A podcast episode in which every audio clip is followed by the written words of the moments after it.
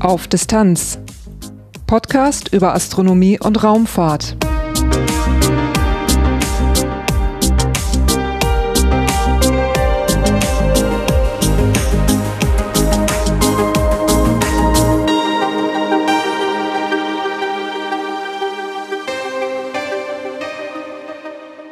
Hallo und willkommen bei Auf Distanz.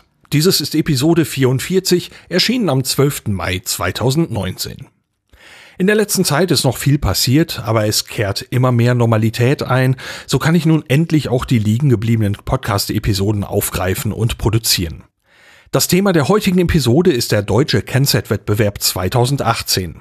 Der ist nun schon eine ganze Weile her, aber mir liegt sehr viel an diesem Thema und ich freue mich, dass ich es nun endlich veröffentlichen kann. Danach folgen einige astronomische Ereignisse, es gibt auch wieder Veranstaltungstipps und wie immer am Schluss ein bisschen was in eigener Sache.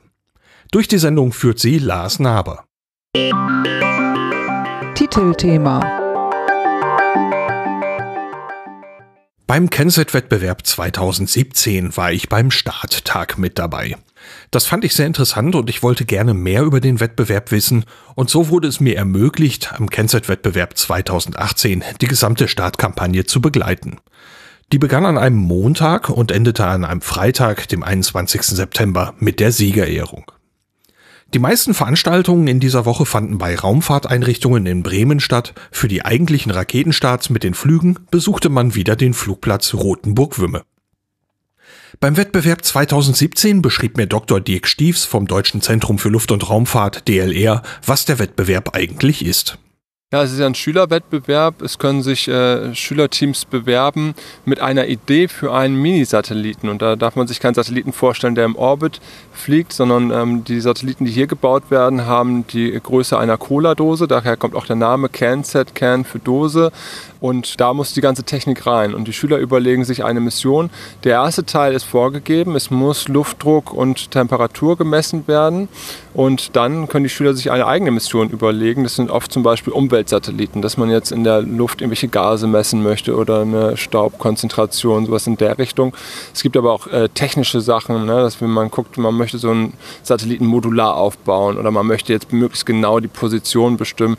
Und manche Teams äh, haben auch so eine explorative Mission Mission, dass sie sich vorstellen, wir würden auf einem anderen Planeten landen mit diesem Satelliten und gucken, ist da Leben möglich zum Beispiel. Ne? Wie, ist dieser, wie ist dieser unbekannte Planet jetzt? Einfach nur mal als gedankliche Mission für so ein Raumfahrtgefährt.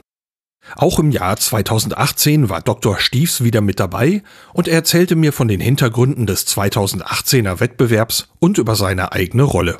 Ich bin Mitglied in der Jury und wir haben dieses Jahr auch viel mitorganisiert beim äh, CanSat-Wettbewerb, weil sich da einiges in der Struktur geändert hat. Äh, welche Änderungen gab es?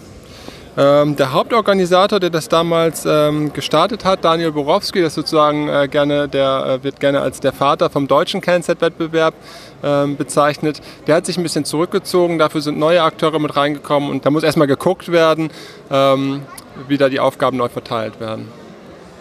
Was ist Ihre eigene Rolle im Rahmen des Kennzeit-Wettbewerbs? In erster Linie fokussiere ich mich ähm, auf die Juryarbeit, also dass wir ähm, die verschiedenen Partner in der Jury ähm, koordinieren.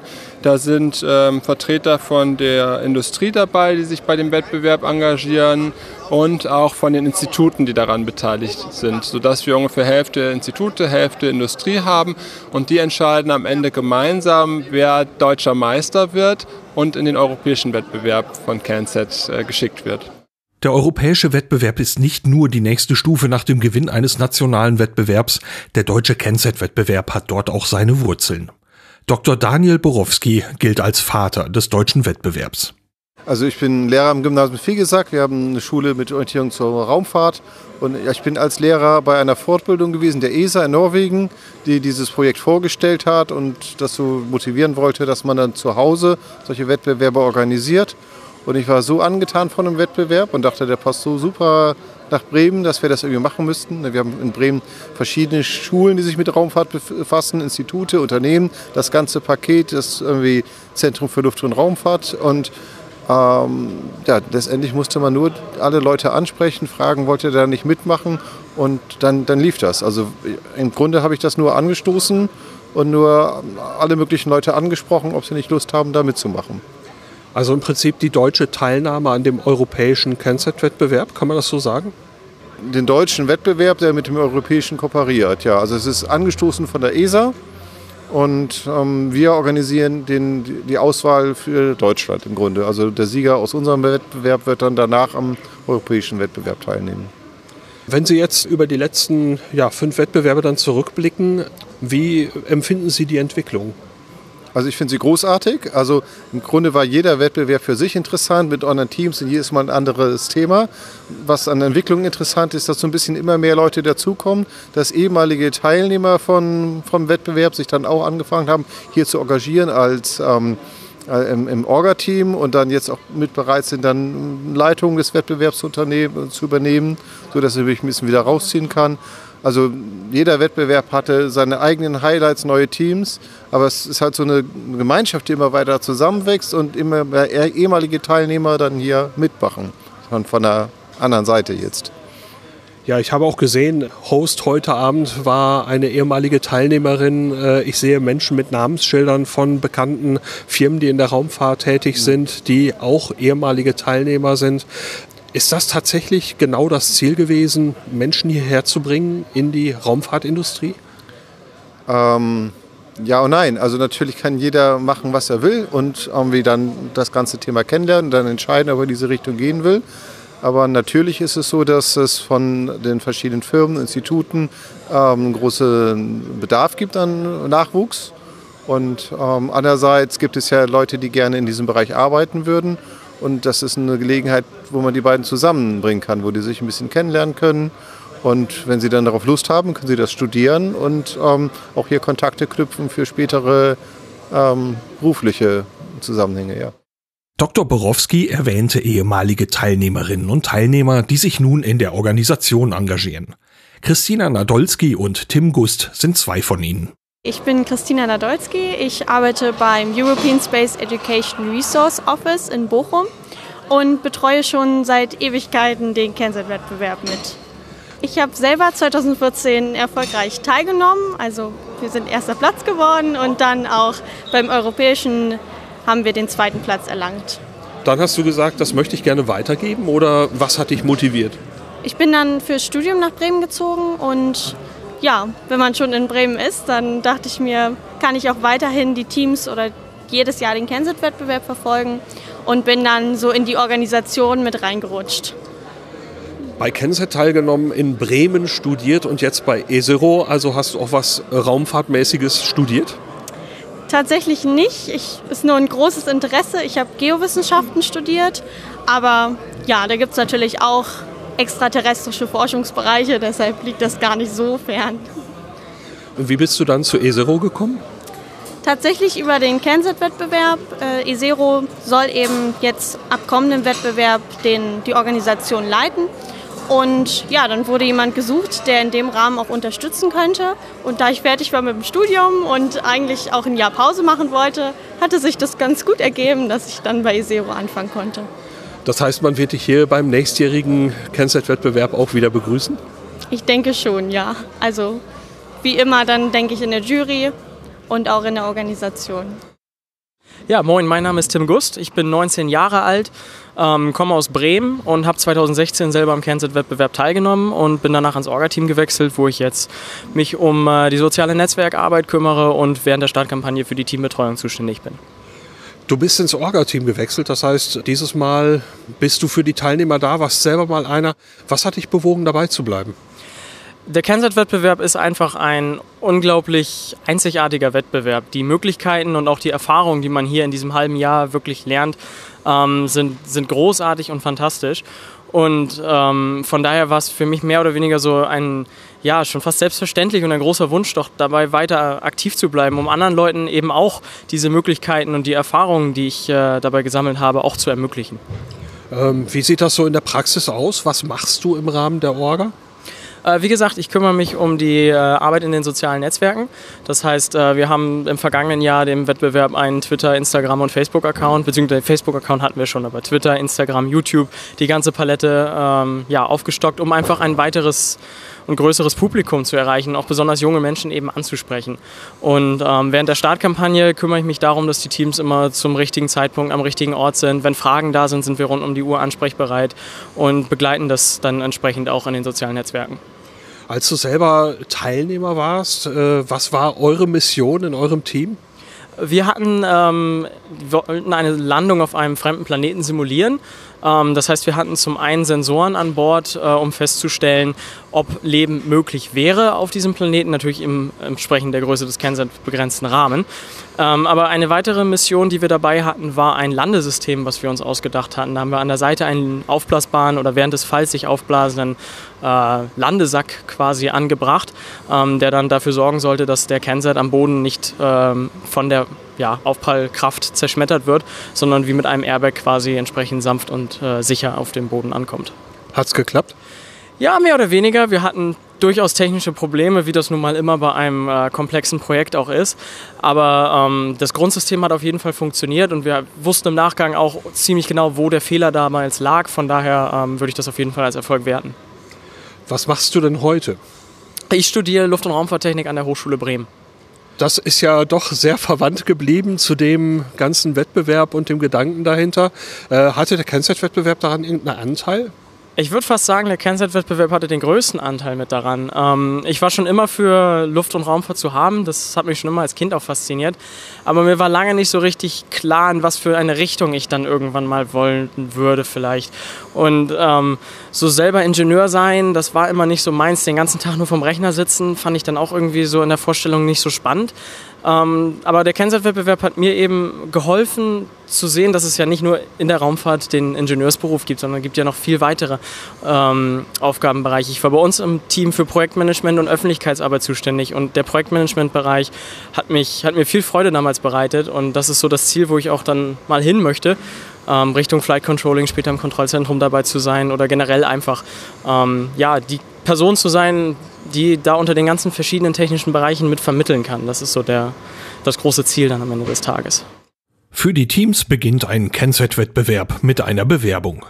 In einem Formular stellen die Teams sich und die geplante Sekundärmission vor.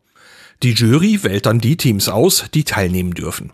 Dabei werden der wissenschaftlich-technische Anspruch der Mission berücksichtigt, aber auch die Planung und die geplante Öffentlichkeitsarbeit fließen mit ein. Für den Wettbewerb 2018 gingen 20 Bewerbungen ein.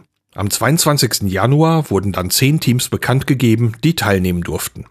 Im März fand dann ein Workshop für die Teambetreuer statt. Hier werden die Lehrerinnen und Lehrer mit den technischen Vorgaben weiter vertraut gemacht. Und dann ging es zur Sache.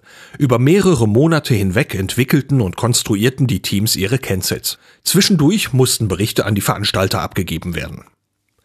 Nach rund einem halben Jahr waren dann neun Teams schließlich für die Startkampagne bereit. Im Laufe von fünf Tagen mussten die Teams der Jury ihre Kensets und ihre Missionen präsentieren. Die Kensets mussten die Startfreigabe bekommen und gestartet werden, die gewonnenen Daten und Erkenntnisse mussten zusammengefasst und vorgestellt werden. Der Wettbewerb endete dann mit der Siegerehrung am Freitag. Die Startkampagne begann am 17. September mit der Eröffnungsveranstaltung beim ZARM in Bremen. ZARM steht kurz für Zentrum für angewandte Raumfahrttechnologie und Mikrogravitation. Diese Einrichtung kennt man vielleicht durch den prägnanten Fallturm. Direkt daneben war in der Integrationshalle für die Auftaktveranstaltung eine Bühne aufgebaut.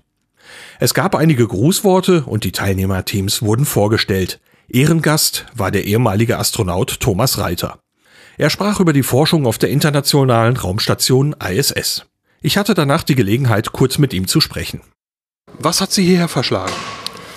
Naja, ähm, ich habe natürlich eine Einladung bekommen, äh, der ich sehr gerne nachgekommen bin, denn ähm, äh, ein Ziel von uns ist es ja wirklich, ähm, Schülerinnen und Schüler für die Naturwissenschaften zu begeistern. Und die Raumfahrt ist da ein wunderbarer Aufhänger. Und ich finde, diese Projekte, die die hier machen, das war ja der Anlass, diese Veranstaltung oder ist der Anlass, ähm, ist dafür hervorragend geeignet.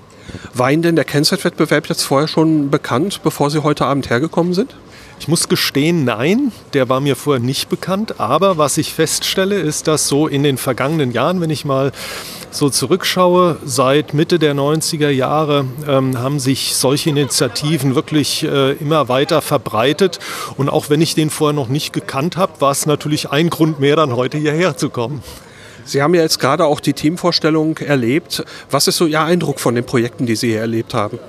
Also zunächst mal finde ich das toll, ähm, dass äh, diese jungen Menschen sich äh, mit solchen doch schon recht komplexen Aufgaben befassen, dass sie das ähm, in ihrer Freizeit machen. Ich gehe mal davon aus, dass da die reine Schulzeit nicht ausreichen wird.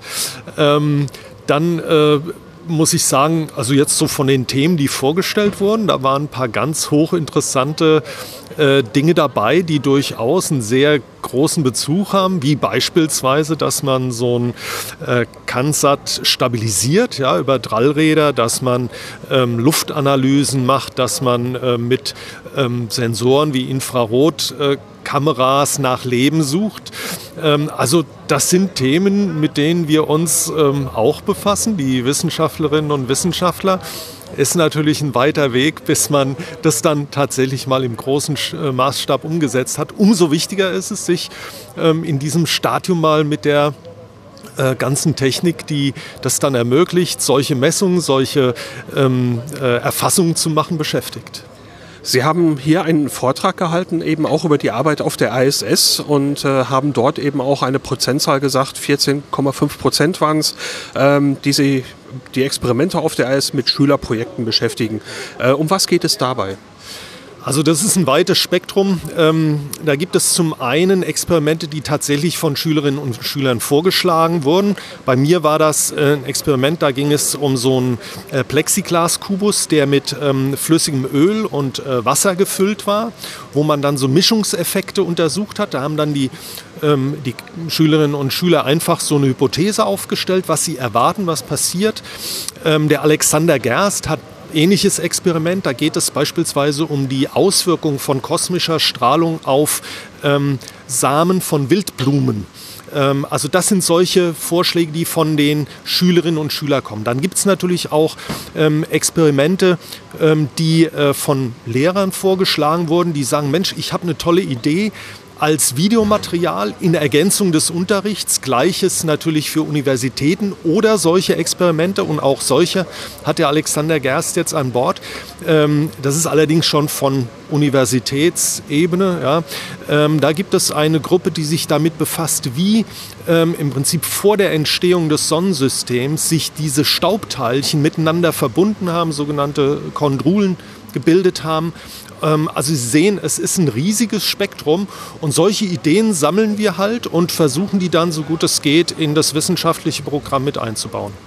Hatten Sie denn so in Ihrer Schul- oder Studienzeit auch mal die Möglichkeit, äh, schon so Prä-Raumfahrtexperimente durchzuführen?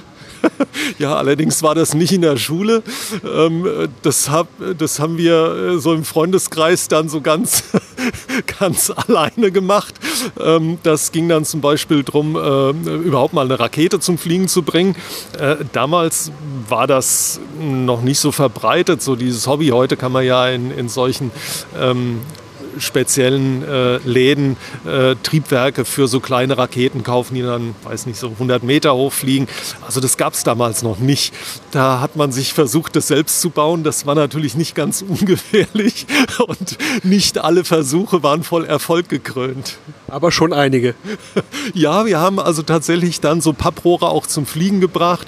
Wir haben dann auch versucht, so mit, mit Funksteuerung äh, ähm, äh, da Steuerinputs zu geben. Also äh, das haben wir damals gemacht, war aber wirklich sehr rudimentär und lässt sich auch so mit dieser Ernsthaftigkeit, mit der das heute in so einem Projekt wie Kansat auch durch die Schulen unterstützt wird, überhaupt nicht vergleichen. Am nächsten Morgen ging es dann richtig los. Der CanSat-Wettbewerb war zu Gast beim Deutschen Zentrum für Luft- und Raumfahrt in Bremen. Für jedes Team stand ein Tisch zur Verfügung und es gab Platz für ein Poster. Damit sollten die Teams ihre CanSats und ihre Missionen präsentieren. Dr. Stiefs vom DLR erzählte mir am nächsten Tag davon. Poster-Session ist ein übliches Format, was auch in der Wissenschaft genutzt wird, wo man dann seine eigenen Projekte anhand eines Posters präsentiert. Und das haben die Schüler gestern in der ähnlichen Form gemacht. Die haben bei uns im Deutschen Zentrum für Luft- und Raumfahrt ihre ähm, Poster äh, aufgehangen. Darauf ist dann in der Regel dargestellt, was die Sekundärmission ist. Also was haben die sich als Besonderes rausgesucht, was äh, ausschließlich ihr Kernset hier ähm, schaffen soll bei dem Wettbewerb. Mit der Idee hatten die sich auch für den Wettbewerb beworben. Und dann wird aber auch gezeigt, wie ist das Projekt verlaufen, äh, was haben die in der Öffentlichkeit Arbeit gemacht, wie sind die Teams aufgeteilt, ähm, wie ist der Lernfortschritt, weil all das wird auch von der Jury am Ende bewertet. Und da haben wir gestern den Teams ein bisschen auf den Zahn gefühlt und äh, die mussten sich präsentieren und wir haben aber auch kritisch nachgefragt von der Jury. Wie stark wird diese Poster-Session gewichtet im Rahmen des Wettbewerbs? Ähm, das ist schon ähm, ein wichtiger Teil, um die Teams kennenzulernen und das auch einschätzen zu können. Es gab vorher auch Zwischenberichte und Abschlussberichte, die auch in die Wertung mit einfließen. Ähm, wichtig ist aber auch morgen ähm, werden ja die ähm, Daten, die heute aufgenommen werden, nochmal präsentiert. Das ist auch ein wichtiger Punkt, ähm, der dann nochmal mit in die Wertung eingeht. Aber viel kann auch schon bei der Poster-Session abgeklärt werden, zum Beispiel wie ist die Öffentlichkeitsarbeit gelaufen und ähm, diese Team, dieser Teamzusammenhalt und Teamaufteilung, das ist, glaube ich, was, was man in diesem Poster-Session-Format ähm, nochmal gut beurteilen kann und nochmal kritisch nachfragen kann. Wenn Sie das Niveau der Sekundärmissionen über die Jahre so vergleichen und auch konkret zum letzten Jahr, äh, bemerken Sie da Veränderungen? Ähm, ja, wir waren bei der Präsentation der Teams gestern sehr positiv überrascht, waren sehr professionelle Präsentationen und auch bei den Kernsets selber waren wir sehr begeistert. Das hat alles einen äh, sehr professionellen Eindruck gemacht. Gegen Mittag endete die Poster-Session und es gab eine Pause. Am Nachmittag traf man sich dann beim TBZ, dem Technischen Bildungszentrum Mitte in Bremen. Hier stehen Werkzeuge und Messgeräte zur Verfügung, um die Kernsets für den Start endgültig fit zu machen und zu überprüfen. Auch hier hatte ich vor der technischen Abnahme die Gelegenheit für ein Gespräch. Wen habe ich hier am Mikrofon? Christian Siegmund von der Hochschule Bremen. Ich bin für die Stadtkampagne zuständig, das heißt alles, äh, was am Mittwoch stattfindet und damit zu tun hat, äh, die einzelnen Satelliten entsprechend auf die Auswurfhöhe zu bringen. Ja, und dafür findet hier heute Nachmittag eine technische Abnahme statt. Was kann man sich darunter vorstellen? Es gibt halt äh, ganz genau Vorgaben, ähm, die jeder Satellit erfüllen muss, jeder Kennset. Und äh, wir gucken halt, dass diese Vorgaben erfüllt sind und damit dann auch äh, einem sicheren Start und einer sicheren Landung nichts im Wege steht. Welche Vorgaben sind denn das zum Beispiel?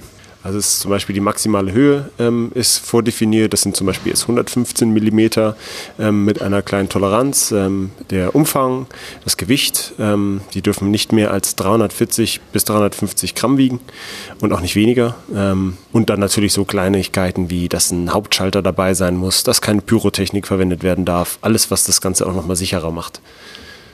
Und ich habe gesehen, es gibt ja also Messschieber, es gibt Wagen und diese Definitionen, die sind ja im Voraus bekannt. Gibt es hier noch viel zu ändern? Ja klar, ähm, das ist äh, wie im echten Leben. Ich sag mal, die großen ähm, Unternehmen haben die gleichen Probleme, dass sie dann ähm, ja, mit den Vorgaben vielleicht nicht äh, so ganz klarkommen und dann äh, das Equipment ein bisschen schwerer ist, als der Auftraggeber eigentlich gewollt hat. Ähm, und da wird am Ende natürlich immer noch ein bisschen gefeilscht und ein bisschen verbessert, bis es dann passt. Ist es hier bei der technischen Abnahme in den Vorjahren auch schon mal zu einem No-Go gekommen? Äh, ich glaube so nicht. Also wir sind immer daran interessiert, dass natürlich alle Kernsets fliegen. Ähm, aber durchaus hatten wir dann die Erkenntnis an dem Tag, dass der Kernset vielleicht nicht einsatzbereit sein würde. Und dann sind wir mit dem Kernset außer Konkurrenz gestartet. Das heißt, an dieser Stelle hat sich entschieden, dass sie nicht mitfliegen, aber letztendlich durften sie dann doch mitfliegen. Ah, sie durften also ein bisschen das Know-how und so vielleicht für Folgewettbewerbe oder so mitnehmen. Genau, für die Schüler, das ist natürlich das Highlight, dann den Satelliten auch äh, zu Boden schweben zu sehen und Daten zu empfangen. Und ähm, das möchten wir in den ganzen Teams, die jetzt auch schon lange Zeit daran hart arbeiten, ermöglichen. Wenn jetzt äh, man hier diesen Wettbewerb gewinnt, den deutschen Wettbewerb und in den europäischen Wettbewerb eingeht, muss man sich da anderen Spezifikationen anpassen? Ähm, nee, also wir orientieren uns sogar an den Spezifikationen, um es den Schülern dann leichter zu machen, in den anderen Wettbewerb einzusteigen. Ähm, aber natürlich ist der Ablauf ein bisschen ein anderer. Es ist alles ein bisschen stressiger, man hat, ähm, es ist alles international, das heißt, das ist, hier hat man teilweise Nachbarschulen, benachbarte Schulen dabei. Das ist da natürlich dann anders und der, der Nervenkitzel ist vielleicht ein bisschen höher. Wenn jetzt hier ein Kennset gewogen, gemessen und ja, für gut befunden worden ist, was passiert dann? Ja, dann ähm, wird der sozusagen ähm, ähm, von den, von uns, also von unserem Check-Team, dann ähm, in Verwahrung genommen, äh, versiegelt, sagen wir, damit man halt, äh, damit auch jedes Team sicher sein kann, dass da jetzt niemand noch irgendwie was dran gemacht hat. Und äh, dann sehen die Schüler den ersten Morgen kurz vor Start wieder. Die Kensets wurden vermessen und nach und nach wurden die meisten von ihnen freigegeben. Teilweise wurden noch letzte Änderungen vorgenommen. Dann war die technische Abnahme beendet und der nächste Tag war dann auch schon der Tag der Starts. An diesem Tag trafen sich alle Beteiligten am Flugplatz Rotenburg-Wümme. Vor den Starts konnte ich mit Dr. Stiefs nochmal über den Verlauf der technischen Abnahme sprechen. Da war nicht alles ohne Probleme gelaufen. Allerdings kamen bei der technischen Abnahme auch wieder viele Probleme zutage. Die müssen ja gewisse Abmaße haben, ein gewisses Gewicht, ähm, eine Fallgeschwindigkeit müssen die einhalten mit dem Fallschirm. Das ist, müssen ja die Schüler alles konstruieren, überprüfen. Und da musste gestern noch an vielen Stellen nachgebessert werden. Von daher kann man nicht sagen, dass es eine klare Tendenz bergauf ist. Haben es denn alle durch die technische Abnahme geschafft? Leider nicht. Zwei Teams ähm, waren deutlich äh, nicht so weit, dass die ähm, einfach so ähm, starten können. Die Cansets werden ja nach der technischen Abnahme eingesammelt und erst heute wieder ausgeteilt. Die, Can die Teams dürfen nur kurz daran was verändern, zum Beispiel einen Akku austauschen oder noch was einschalten, was äh, kurzfristig gemacht werden muss. Und da war bei zwei Teams absehbar, dass das nicht mehr machbar ist. Und da hat man sich dann entschieden, ähm, die dürfen weiterarbeiten und dürfen auch mitfliegen, aber das ist dann außerhalb der Wertung, weil es sonst unfair wäre den anderen Teams gegenüber. Ah, die dürfen wohl fliegen. Damit kommen wir dann zum heutigen Tag. Äh, wie viele Starts werden wir denn heute erleben? Wir werden heute vier Raketenstarts hier äh, erleben und der erste Raketenstart wird zwei Cansets beinhalten und der zweite Raketenstart drei Cansets und ähm, so kriegen wir die dann alle nach und nach gestartet und können hier gleich nachverfolgen, wie die Cansets dann an ihrem Fallschirm wieder runterkommen. Hoffentlich, wenn alles glatt geht.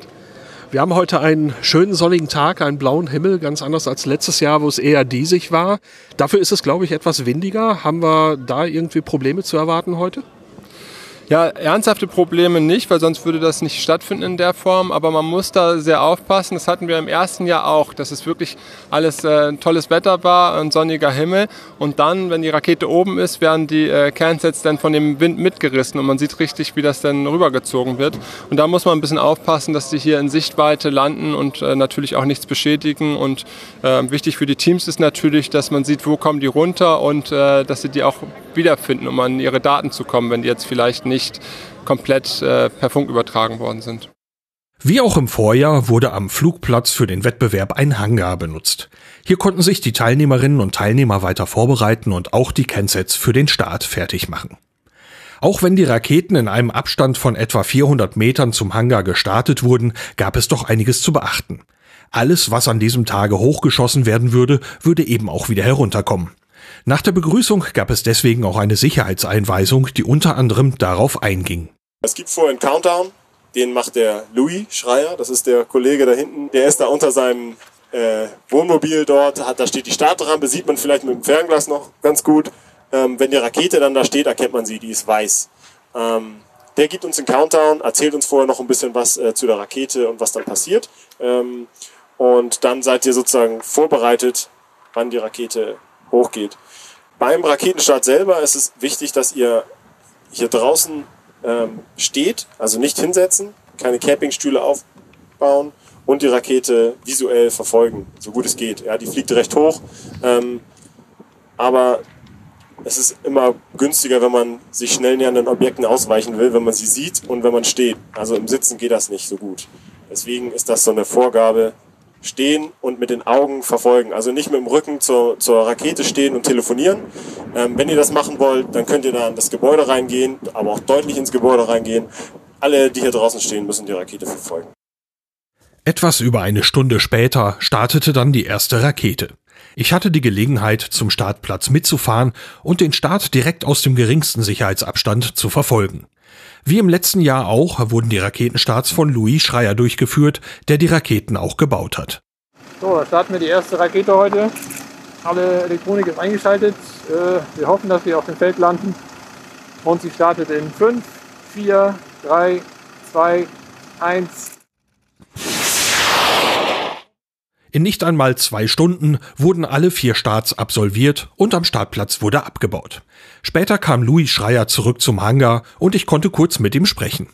Sie kümmern sich um die Raketen. Was machen Sie? Ja, ich baue die Raketen, äh, bereite sie vor und äh, wenn dann die Satelliten drin eingeladen wurden, dann äh, schließe ich sie, aktiviere sie und starte sie dann auch. Da hängt ja jetzt zum Verwaltungsaufwand wahrscheinlich noch ein bisschen mit dran. Es kann ja nicht einfach so jeder kommen und Raketen starten, die für einen Kilometer hochgehen. Äh, worauf muss da geachtet werden? Also man muss äh, eine äh, Aufstiegserlaubnis beantragen. Äh, das geschieht hier bei uns in Oldenburg vom Ordnungsamt und ähm, die klärt das dann mit der Flugsicherung ab. Und wenn die Flugsicherung ihr okay gibt, dann dürfen wir hier einen Tag lang starten. Ähm, ich hatte ja letztes Jahr schon mal mit Ihnen gesprochen und gibt es dieses Jahr irgendwo technische Unterschiede bei den Raketen? Nein, die sind, äh, sind sogar dieselben Raketen vom letzten Jahr. Die haben wir ähm, so ein bisschen überarbeitet wieder, neu lackiert und äh, die sind exakt gleich so geflogen wie letztes Jahr. Letztes Jahr habe ich gesehen, da waren die Flammen rot. Heute gab es auch mal eine Flamme, die eher gelblich-weiß war. Woran liegt das? Ja, es sind unterschiedliche Motoren. Wir haben zwei verschieden große Raketen und äh, die größere hat äh, einen weißen Motor und die kleine Rakete hat einen roten Motor. Da ist Strontium mit drin und ähm, das ist, ja, hat keinen speziellen Grund, aber es gibt verschiedene Farben. Es gibt Flammenfarben, blau, grün, rot und weiß und äh, das ist halt zufällig ein roter Motor gewesen. Der passte gerade.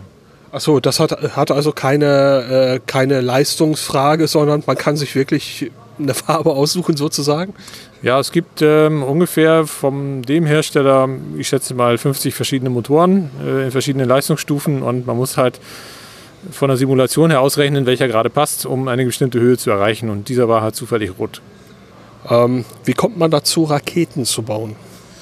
Ja, wie kommt man dazu? Das äh, ist eine gute Frage. Habe ich vor elf Jahren mit angefangen und äh, ich habe es mal gesehen auf einer Messe, eine Modellbaumesse. Da waren Raketen ausgestellt und äh, dann habe ich irgendwann angefangen, Wasserraketen zu bauen und dann kamen kleine Feuerraketen und irgendwann bin ich bei den großen Raketen gelandet. Und der Schritt Richtung Kennzeitwettbewerb, wie ist der gekommen? Ähm, das ist äh, daher gekommen, dass äh, die Hochschule Bremen jemanden gesucht hat, der einmal Raketen bauen kann und sie auch äh, die Erlaubnis hat, sie zu starten. Und ähm, haben dann herumgefragt im Verein, wer Lust hätte mitzumachen und am Ende ist es dann bei mir hängen geblieben. Wie lange machen Sie das jetzt schon? Elf Jahre fliege ich jetzt. Und für Kennset? Äh, Kennset machen wir jetzt vier Jahre, glaube ich. Künftig soll das ESERO einen Teil des deutschen Kennset-Wettbewerbs organisieren. Dr. Andreas Rino war als ESERO-Vertreter beim Wettbewerb 2018 mit dabei. Er konnte mir mehr darüber erzählen. Was ist denn die ESERO überhaupt? ESERO ist die Abkürzung für European Space Education Resource Office, also ein sehr sperriges Wort, wenn man so möchte, aber eben ähm, ja, eine Organisation der ESA, beziehungsweise ein Büro, das von der ESA gefördert wird, gesponsert wird. Hier in Deutschland sogar in Zusammenarbeit mit dem Deutschen Zentrum für Luft- und Raumfahrt, dem DLR. Und äh, insgesamt gibt es in Europa in den verschiedenen ESA-Mitgliedsländern äh, 16 ESEROs, unser in Deutschland wurde eben am 15.05. eröffnet und hat nun die Ehre, ähm, ja, hier dieses Jahr beim Kennset mitzumachen, da wir quasi als einer der Hauptsponsoren agieren werden und eben auch dann in den kommenden Jahren Kennset hier in Deutschland mit koordinieren werden mit der tollen Gruppe, die jetzt hier auch schon die letzten Jahre diesen Wettbewerb ähm, ja, durchgeführt hat. Und was ist deine eigene Rolle dabei? Ich bin Esero Manager. Da ist meine Rolle natürlich dann Esero zu koordinieren, zu gucken, ähm, was will die ESA, was will das DLR, ähm, welche Art von Unterrichtsmaterialien sollten entwickelt werden, ähm, wie sollen die entwickelt werden, also welche didaktischen und technischen, ähm, ja, ähm, welche Paradigmen sollen dahinter stecken quasi. Ähm, Lehrerfortbildungen müssen durchgeführt werden. Wo sollten wir die am besten durchführen? Mit welchen Partnern? All diese Fragen, natürlich auch die finanziellen Fragen, ähm, das fallen, das, die, die, fallen in die Rolle des ESO. Und natürlich viele Berichte schreiben. Ne? Jetzt äh, habe ich gesehen auf einem der Roll-Ups hier, der, die hier von Veranstaltungsort zu Veranstaltungsort wandern, vom Weltall ins Klassenzimmer. Wie kann man sich das vorstellen? Genau, also wir sind dafür da, ähm, zu schauen, dass die verschiedenen äh, Technologien der angewandten Raumfahrt, ja, sprich also Erdbeobachtung mit Satellitenbildern oder auch gerne aus der Luft mit Luftbildern, aber halt auch ähm, Astronomie, Astrophysik, Navigation, Kommunikation, all diese Dinge, die wir im Weltall durchführen, ähm, astronautische Raumfahrt, ähm, Experimente in der Mikrogravitation, zum Beispiel auf der ISS, all diese Dinge ähm, ja nicht nur ähm, bekannt zu machen in Deutschland, sondern so in die ähm, Schulen in Deutschland zu bringen, dass eben ähm, der MINT-Unterricht in Deutschland gefördert wird, an sich gefördert wird, interessanter gestaltet wird. Und da versuchen wir halt diese Faszination Raumfahrt in Verbindung mit der Faszination Umwelt, zum Beispiel Erdbeobachtungsdaten, die halt Umweltparameter liefern, ähm, für Grundschulkinder zum Beispiel den Vergleich ziehen von verschiedenen Planeten und deren, ähm, deren Klimata äh, in Beziehung setzen mit denen hier auf der Erde solche Dinge eben kombinieren und dann in die Schulen integrieren. Und zwar nachhaltig, das heißt also so, dass eben Lehrerinnen und Lehrer halt auch darin geschult werden, mit solchen Themen umzugehen. So, ne? Ist das der Grund, weswegen Kenzert jetzt für, für die ESERO da auch interessant ist, weil man da konkret an die Schulen geht? Absolut. Ähm, diese Verbindung von Lehrerfortbildungen und eben dieses tolle äh, Event für die Schülerinnen und Schüler selber, ähm, aber halt auch, ja, Kensat ist so als Initiative der ESA das Flaggschiff der ESA und ähm, ja, da legen die halt großen Wert drauf, dass das in den verschiedenen Mitgliedstaaten auch dann durchgeführt wird. Und ähm, ja, aus der tollen Privatinitiative heraus von Herrn Borowski ähm, ja, werden wir halt jetzt versuchen, dann das noch weiter bekannt zu machen, nationaler bekannt zu machen. Meistens kommen halt die Teams hier vereinzelt auch aus anderen Bundesländern. Ne? Eins ist aus NRW viele Wiederholungstäter, sodass wir halt noch Potenzial sehen, ähm, ja, diesen Wettbewerb vielleicht noch in Deutschland ein bisschen größer zu machen, ähm, gerade auch was halt die Bekanntheit angeht. Ne? Dass halt auch dann noch, noch mehr Teams aus äh, NRW, aus Bayern, aus Berlin oder so mitmachen und halt dann auch ihr Potenzial einbringen. Was, was man hier halt gesehen hat, ist ja schon wirklich ähm, High Level. Also Schülerinnen und Schüler, die hier mitmachen, die muss man nicht mehr erst für Raumfahrt begeistern oder auch nicht mehr für MINT-Themen begeistern. So, die sind schon mittendrin. Nachdem alle Starts gelaufen und die Kensets geborgen waren, wurde wieder abgebaut. Für die Teams begann damit eine weitere spannende Phase. Dr. Stiefs erklärte mir den weiteren Ablauf. Morgen werden die äh, Teams ihre Ergebnisse bei äh, OHB präsentieren. Das ist ja auch ein wichtiger, äh, ein wichtiger Player in der Raumfahrtindustrie.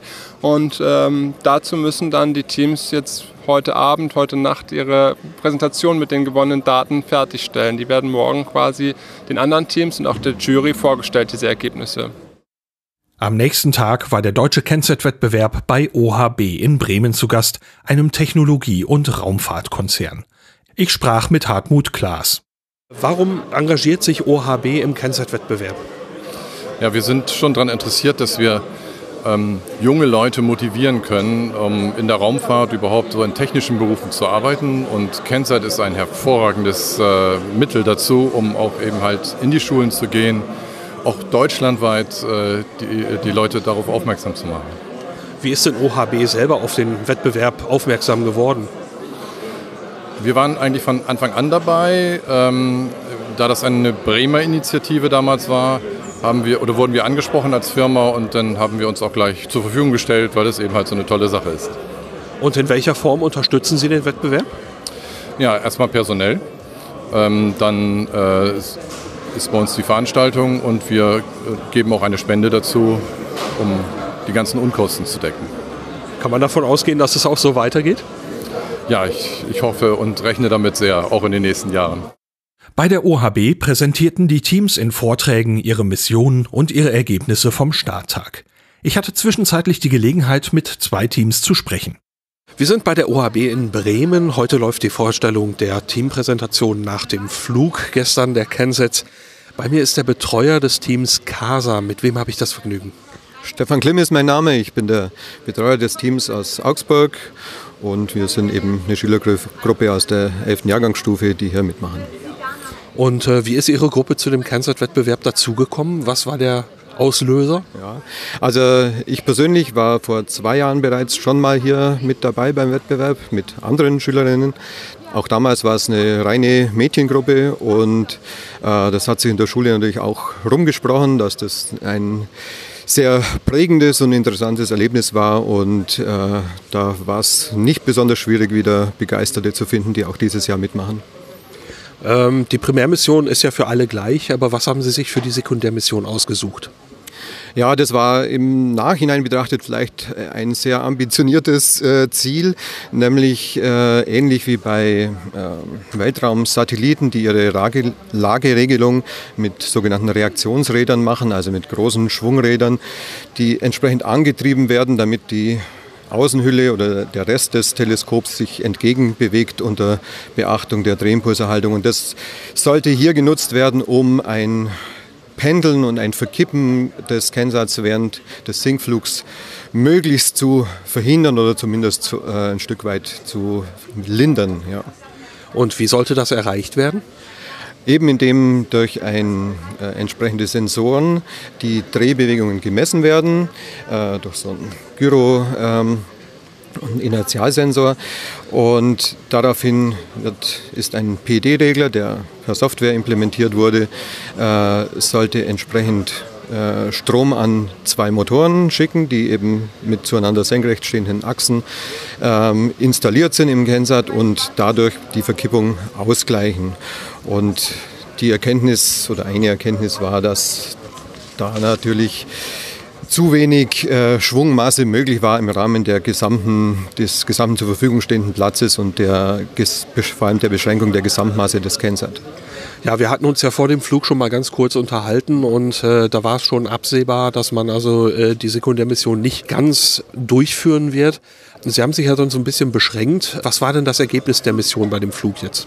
Ja, also nach langem Hin und Her ähm, war es eine Risikoabwägung, ob man dann weil ohnehin nicht zu erwarten war, dass eine perfekte Kompensation klappen würde, ob man nicht die äh, Ansteuerung der Reaktionsräder komplett abschaltet, äh, um insbesondere eine äh, thermische Überlastung auch des Systems zu verhindern, weil in einigen Vorversuchen es auch immer wieder mal vorgekommen ist, dass sich der Prozessor dann kurzzeitig abgeschaltet oder resettet hat und äh, dann braucht er eine Weile, bis er wieder anfängt.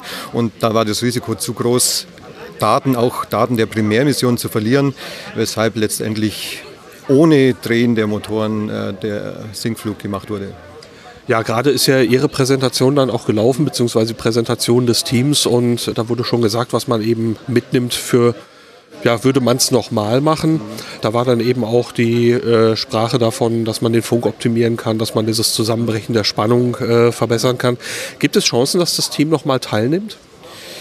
Ähm, ich vermute eher, dass das Team in dieser zumindest mit allen Vieren nicht mehr teilnehmen wird, weil das Abitur steht an und danach sind sie alle in alle Winde verschlagen. Jeder studiert wahrscheinlich woanders, weshalb hier natürlich eine gewisse Kontinuität immer schwierig ist. Ja. Aber vielleicht finden sich ja andere Schülerinnen in Nachfolgejahrgängen, die, das, die die Problematik aufnehmen möchten und daran weiterarbeiten wollen. Würden Sie selber das auch weiterhin noch mal betreuen? Ja, also ähm, ist es natürlich für mich persönlich, auch wenn ich im Vorfeld äh, zu Freunden gesagt habe, äh, wenn ich mich jemals nochmal dafür entschließe, sollen sie mich abhalten, weil es auch als Betreuer natürlich immer viel Aufwand ist, Arbeitsaufwand natürlich noch mehr für, die, für das Team selber. Äh, aber es muss einfach, also weil es insgesamt ein Wettbewerb ist, der mir wirklich sehr gut gefällt, ähm, würde ich mich wahrscheinlich wieder breitschlagen lassen. Dann für den Fall schon mal viel Erfolg. Danke fürs Gespräch. Bei mir steht jetzt das Team Apo Apsis oder zumindest der größte Teil davon. Genau. Ja, wir kommen aus der Nähe von München, 20 Kilometer ungefähr entfernt. Und wir sind jetzt diese Woche hier und haben heute unsere Mission vorgestellt. Wie viele seid ihr insgesamt im Team? Insgesamt sind wir fünf Leute, aber jetzt sind wir leider nur zu dritt da. Die anderen beiden sind mit der Schule unterwegs. Wie seid ihr denn zum Kenntniswettbewerb gekommen? Wie seid ihr darauf gestoßen, da was da mal teilzunehmen? Wir haben auf Twitter mal gesehen, äh, wie über den Kenntniswettbewerb berichtet wurde. Und da haben wir uns eigentlich nur gedacht, oh, wollen wir auch mal machen. Und jetzt sind wir hier. Ja, Primärmissionen sind ja für alle gleich. Was habt ihr euch denn als Sekundärmission ausgesucht? Ähm, wir haben eine Feinstaubmessung gemacht während des Falls. Und äh, wie genau habt ihr das entwickelt? Was habt ihr genau gemacht? Also wir haben einen Feinstaubsensor kaufen können und dann haben wir noch den nötigen Code dazu geschrieben, dass das Ganze läuft. Wie habt ihr denn getestet, ausprobiert, ob es funktioniert? Äh, unter anderem haben wir den Sensor eben durch die Gegend getragen oder über eine Kerze gehalten und so weiter. Und dann haben wir schon gesehen, äh, wie viel Feinstaub denn abgegeben wurde. Jetzt war ja gestern der große Start. Ähm, wie ist es denn für euch gelaufen? Ja, es, also es ist jetzt nicht optimal gelaufen. Also der Start an sich lief ganz erfolgreich. Äh, allerdings haben wir weder Daten empfangen mit der Bodenstation noch wurde irgendwas auf die SD-Karte aufgezeichnet. Die Landung äh, hat alles geklappt, aber wir standen am Ende ohne Daten da. Ähm, ihr habt in der Präsentation Möglichkeiten erklärt, woran das liegen könnte. Könnt ihr da was beschreiben? Ja, also es gibt verschiedenste Möglichkeiten. Äh, eben einmal die Möglichkeit, dass tatsächlich gar nichts geschrieben wurde. Dann die Möglichkeit, dass äh, Schreibvorgänge unterbrochen wurden durch Stromversorgung oder Softwarefehler oder ähnliches, die dann dazu geführt haben, dass das Dateisystem korrumpiert wurde. Äh, wir haben es dann auch nach einiger Zeit geschafft, zumindest einen ähnlichen Fehler wieder zu reproduzieren, indem dann auch äh, das Betriebssystem tatsächlich der Meinung war, dass das Dateisystem korrumpiert ist und die Dateien nicht so angeordnet sind, wie sie sollten. Deswegen gehen wir davon aus, dass irgendwas in die Richtung da passiert sein sollte. Ja, das ist natürlich jetzt dann ähm, wahrscheinlich auch ein bisschen enttäuschend, aber ist das eine Sache, die ihr ähm, mitnehmt, wo ihr sagt, das ist, äh, wir fanden es trotzdem toll teilzunehmen? Würdet ihr nochmal teilnehmen? Also ich denke schon, dass wir auch nochmal teilnehmen würden und also dann eventuell auch mit anderer äh, Sekundärmission wahrscheinlich, denke ich. Weil zweimal dieselbe wäre dann auch langweilig am Ende. Und dann natürlich wegen der SD-Karte mehr Redundanz einbauen und im Allgemeinen halt auf eher duale Systeme setzen und dann auch die äh, Single Point of Failures, wie sie jetzt zum Beispiel Bergdose hatte, äh, möglichst versuchen zu entfernen. Also, äh, wenn ihr nochmal teilnehmen wollt, hat es euch insgesamt wohl gefallen? Ja, definitiv. Es war eine tolle Erfahrung und äh, das kann man eigentlich jedem empfehlen, der Interesse an Luft- und Raumfahrt hat. Der nächste Tag war dann der letzte Tag der Startkampagne des deutschen Kennset-Wettbewerbs 2018. Der Wettbewerb endete mit der Siegerehrung, dafür stellte die Ariane Group in Bremen einen sehr schönen Raum zur Verfügung. Hier ist das Space Lab ausgestellt. Es war von 1983 bis 1998 auf vielen Missionen mit Space Shuttles im All. Auf einer Bühne neben dem Space Lab fand nun die Preisverleihung statt. Den dritten Platz belegte das Team Planet Earth. Ihr Kennset sandte während des Sinkfluges einen Tweet bei Twitter. Besonders gelobt wurde die Kommunikation in diesem Team. Der zweite Platz ging an das Team CASA aus Augsburg. Auch wenn die Sekundärmission beim Flug nicht zum Einsatz kam, war die Jury beeindruckt von der Herangehensweise und von der Präsentation. Ich sprach nach der Siegerehrung nochmal mit dem Teambetreuer Stefan Klimm. Wie habt ihr abgeschnitten? Ja, ein völlig überraschenden und äh, erstaunlichen zweiten Platz haben wir bekommen. Die Jury hat anscheinend trotz unserer mm, Misserfolge, die zum Teil natürlich auch zu verbuchen waren, äh, anscheinend gewürdigt, dass, wie wir damit umgegangen sind und äh, dass es letztendlich doch noch viel rauszuholen gab aus der Mission. Wir hatten uns ja schon mal kurz unterhalten. Äh, Gibt es Potenzial für, für ein weiteres Mal mit dem Know-how? Ja, jetzt muss es ja fast Potenzial geben. Also ich werde mit Sicherheit auch wieder an meiner Schule Werbung machen für diesen Wettbewerb, weil es war jetzt auch wieder für die vier Mädels ein unglaubliches Erlebnis, haben ganz viel gesehen, gelernt und äh, ich glaube, sowas kann man im regulären Schulbetrieb niemals hinkriegen. Dann Glückwunsch ans Team und viel Erfolg für die Zukunft. Dankeschön. Vielen Dank. Ebenso. Der erste Platz und damit der Sieg beim deutschen Kennset-Wettbewerbs 2018 ging an das Team Perpetuum mobile. Der Kennset dieses Teams war eine ungewöhnliche Konstruktion. Ich konnte nach der Siegerehrung mit den Teammitgliedern sprechen. Bei mir ist das Siegerteam. Wie heißt denn das Siegerteam? Ja, wir kommen alle von dem Team Perpetuum mobile. Und äh, wo kommt ihr her? Äh, wir sind aus Sachsen-Anhalt, Halle-Saale und gehen dort auf eine Schule gemeinsam, und zwar das Elisabeth-Gymnasium. Möchtet ihr euch eben vorstellen? Ich bin Kaspar. Ich bin Malte. Ich bin Marius. Und Cedric. Ja, ihr seid jetzt vier von fünf Personen insgesamt im Team und ihr habt euch irgendwann mal entschlossen, beim Kennset-Wettbewerb mitzumachen. Wie ist es dazu gekommen? Ähm, also Cedric macht ja jetzt schon das dritte Mal mit. Darüber kannten wir den Kennset-Wettbewerb schon. Und wir fanden das eine coole Idee, weil wir alle ziemlich technikversiert sind. Und dann haben wir uns dann äh, ja, dafür entschieden, als Team dann teilzunehmen. Und was ist eure Sekundärmission gewesen? Wir haben ein neues Bergungssystem für unseren Satelliten gebaut. Und zwar ähm, eine Art Drohne mit vier ausklappbaren ähm, Rotorarmen.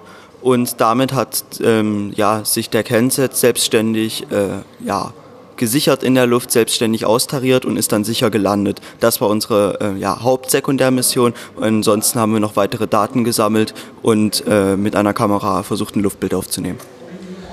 Jetzt äh, sagt das Reglement, soweit ich weiß ja eigentlich, äh, oder zumindest kenne ich die Kensets so, dass sie mit einem Fallschirm gelandet werden sollen. Hattet ihr da irgendwie Probleme? Musstet ihr noch irgendwas anpassen oder war das direkt so okay? Das war soweit okay. Äh, es steht drin, wir brauchen ein Bergungssystem. Was genau das ist, war nicht vorgegeben.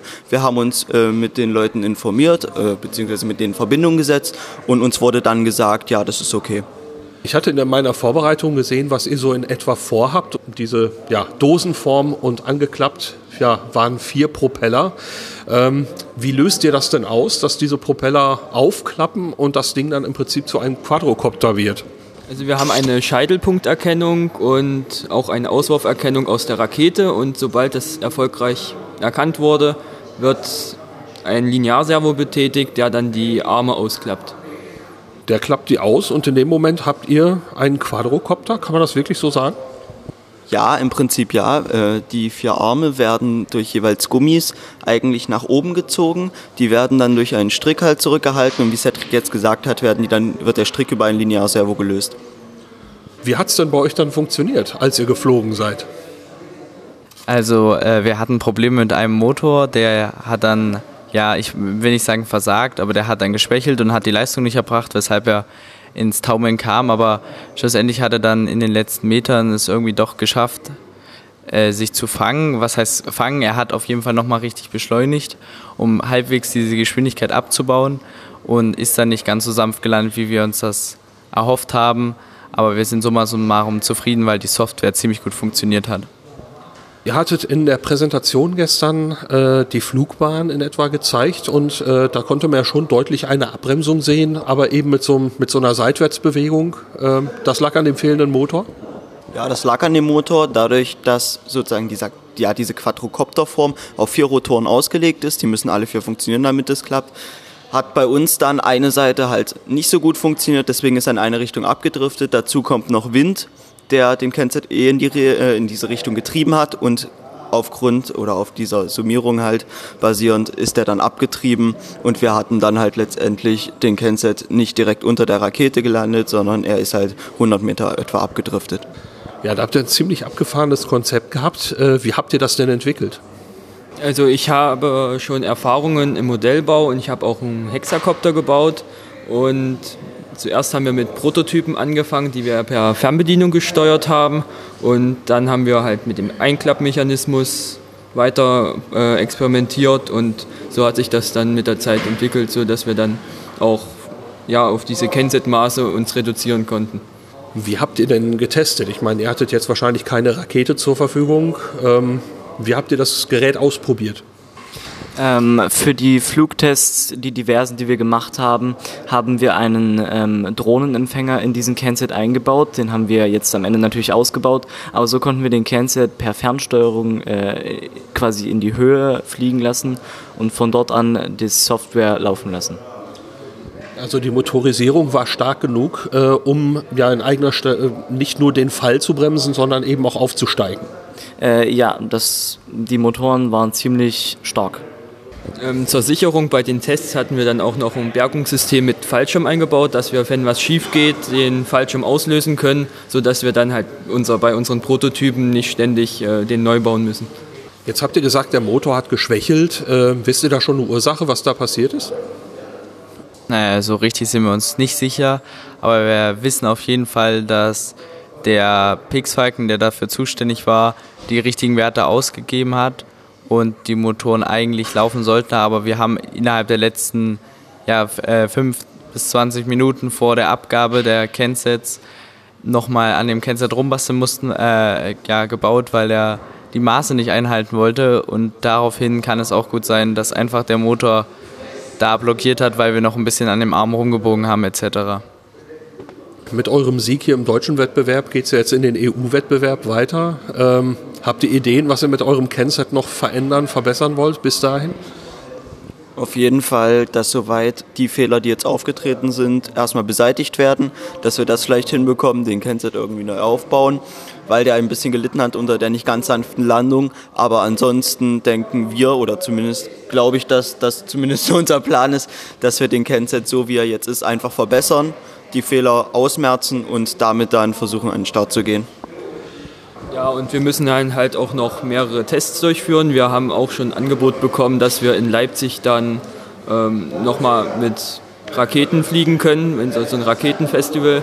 Und das würden wir dann auch noch ja, mit unserem neuen Prototypen und Verbesserungsvarianten äh, dann noch ausführen. Abseits vom Erfolg, gibt es etwas, was ihr für euch noch so irgendwie ja, mental oder irgendwie so mitnehmt aus dem Kennset-Wettbewerb? Was hat euch besonders gut gefallen? Also die ganze Woche hier als Wettbewerb war super schön. Wir haben als Team gut zusammengearbeitet. Was besonders ausfällt, äh, auffällt, besonders bei der Datenauswertung abends in den Zimmern, fällt, aus, fällt auf, wenn nicht alle mitmachen, klappt das nicht. Das heißt, man braucht ein gutes Team. Und wenn das nicht zur Stelle ist, ich glaube, dann schafft man diese Datenmengen, die wir zum Beispiel hatten, nicht auszuwerten in der Zeit. Auch sonst haben wir in dieser Woche viele nette Menschen von den anderen Teams und auch die Organisatoren kennengelernt und mit denen zusammengearbeitet und ich denke, dass wir alle sehr viel Freude daran hatten. Abseits des europäischen Wettbewerbs, der deutsche Wettbewerb läuft ja auch weiter. Nächstes Jahr findet der auch wieder statt. Könnt ihr euch da noch eine äh, Teilnahme noch mal vorstellen mit einem anderen Konzept? Also ich denke, wir kommen ja jetzt, der Großteil von uns in die 11. Klasse. Wir haben auf jeden Fall dann noch enormen Schulstress. Aber ich glaube, wir werden es beim Europäischen doch äh, belassen, äh, weil das auf jeden Fall eine ziemlich noch anspruchsvollere Aufgabe ist und so, dass wir uns darauf voll konzentrieren können. Das waren vier von fünf vom Siegerteam Perpetuum Mobile, den Sieger des Kennzeit-Wettbewerbs 2018 in Deutschland. Danke, dass ihr euch Zeit genommen habt und viel Erfolg im europäischen Wettbewerb. Dankeschön. Mit der Siegerehrung endete der Kennzeit-Wettbewerb 2018. Die Teams verteilten sich recht schnell für die Heimreise. Ich konnte mich aber noch kurz mit Christina Nadolski vom ESERO unterhalten. Wie ist der diesjährige Wettbewerb aus eurer Sicht gelaufen? Eigentlich sehr gut. Das Wetter war echt top. Also das kann man jetzt natürlich bei einem Podcast nicht so gut nachvollziehen, aber es war strahlender Sonnenschein, es war wunderbar, wir konnten tolle Fotos machen und die Teams waren auch sehr gut, also es waren interessante Projekte dabei. Ich bin sehr zufrieden. Ja, dann Glückwunsch für einen erfolgreichen Wettbewerb und bis zum nächsten Jahr. Dankeschön. Danke an alle, die bei diesem Kennzeit-Wettbewerb mit mir gesprochen haben. Es war eine sehr spannende Veranstaltung und ich hoffe, dass ich auch 2019 wieder mit dabei sein kann. Astronomische Ereignisse die astronomischen Ereignisse verwende ich wie immer mit Erlaubnis von Heiko Ulbricht. Der hat sie geschrieben für die Zeitschrift Sternzeit und dort in der Zeitung und auch auf der Homepage können sie nachgelesen werden unter sternzeitonline.de. Los geht's am 20. Mai 2019 um 22.20 Uhr. Da ist der Mond in der Nähe von Jupiter zu sehen. Der Abstand beträgt 2,9 Grad. Am 23. Mai um 0 Uhr steht der Mond dann beim Planeten Saturn in einem Abstand von 1,5 Grad. Bis Ende Mai sind noch Überflüge der ISS zu beobachten. Zeiten und Karten findet man zum Beispiel bei Heavens Above, meine persönliche Empfehlung, oder auch bei der Seite Spot the Station der NASA. Veranstaltung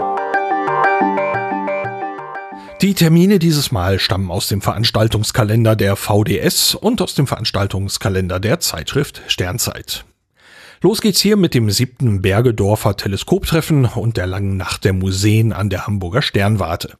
Das findet statt vom 17. bis zum 19. Mai in der Hamburger Sternwarte Bergedorf. Dieses Treffen gibt es jährlich, dabei sind die Tage etwas aufgeteilt. Am Freitag ist das ein Teleskoptreffen der Astroszene, wobei Gäste natürlich willkommen sind. Am Samstag ist dann die lange Nacht der Museen, da ist dann auch mit stärkerem Besucherandrang zu rechnen.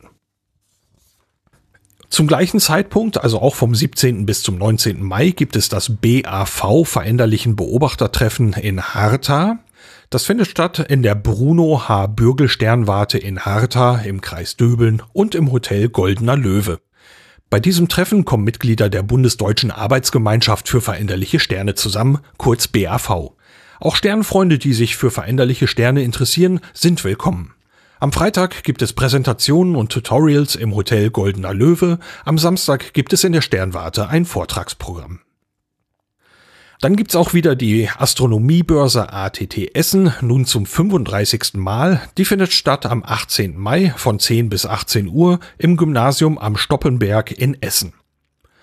Hier gibt es die Ausstellung und Verkauf von astronomischen Geräten und Zubehör aller Art. Nach eigenen Angaben ist es die größte Veranstaltung dieser Art in Europa. Es gibt außerdem ein Veranstaltungsprogramm und Informationsaustausch. Im Rahmen des ATT findet dann auch wieder die Herausgeberversammlung der Zeitschrift Sternzeit statt. Dann gibt es eine Vorankündigung, nämlich für die Sonnetagung. Die findet statt vom 6. bis zum 7. Juli 2019. Der Ort ist das Astrophysikalische Institut und die Universität Sternwarte der Universität Jena. Die Tagungen der VDS Fachgruppe Sonne sind die Fortbildungsveranstaltungen für Einsteiger und Fortgeschrittene. Alle Beiträge sind willkommen, von den Problemen der ersten Sonnenbeobachtung bis hin zu gezielten Projekten und Auswertungen. Auf Distanz ganz nah. Das war's für diese Ausgabe von Auf Distanz. Durch die Sendung führte sie Lars Naber. Trotz der Pause in den letzten Monaten sind einige sehr positive iTunes-Bewertungen eingegangen. Darüber freue ich mich dann ganz besonders. Vielen Dank dafür. Und auch dieses Mal vielen Dank an Ralf und Sven für die finanzielle Unterstützung. Ich hatte eingangs gesagt, dass ich einige ältere Themen noch aufarbeiten möchte, aber in der nächsten Episode folgt erstmal ein aktuelles Thema. Es geht um die PT Scientists, ein deutsches Raumfahrtunternehmen aus Berlin und eine aktuelle Vereinbarung mit Ariane Group. Bis dahin, danke fürs Reinhören und bis bald.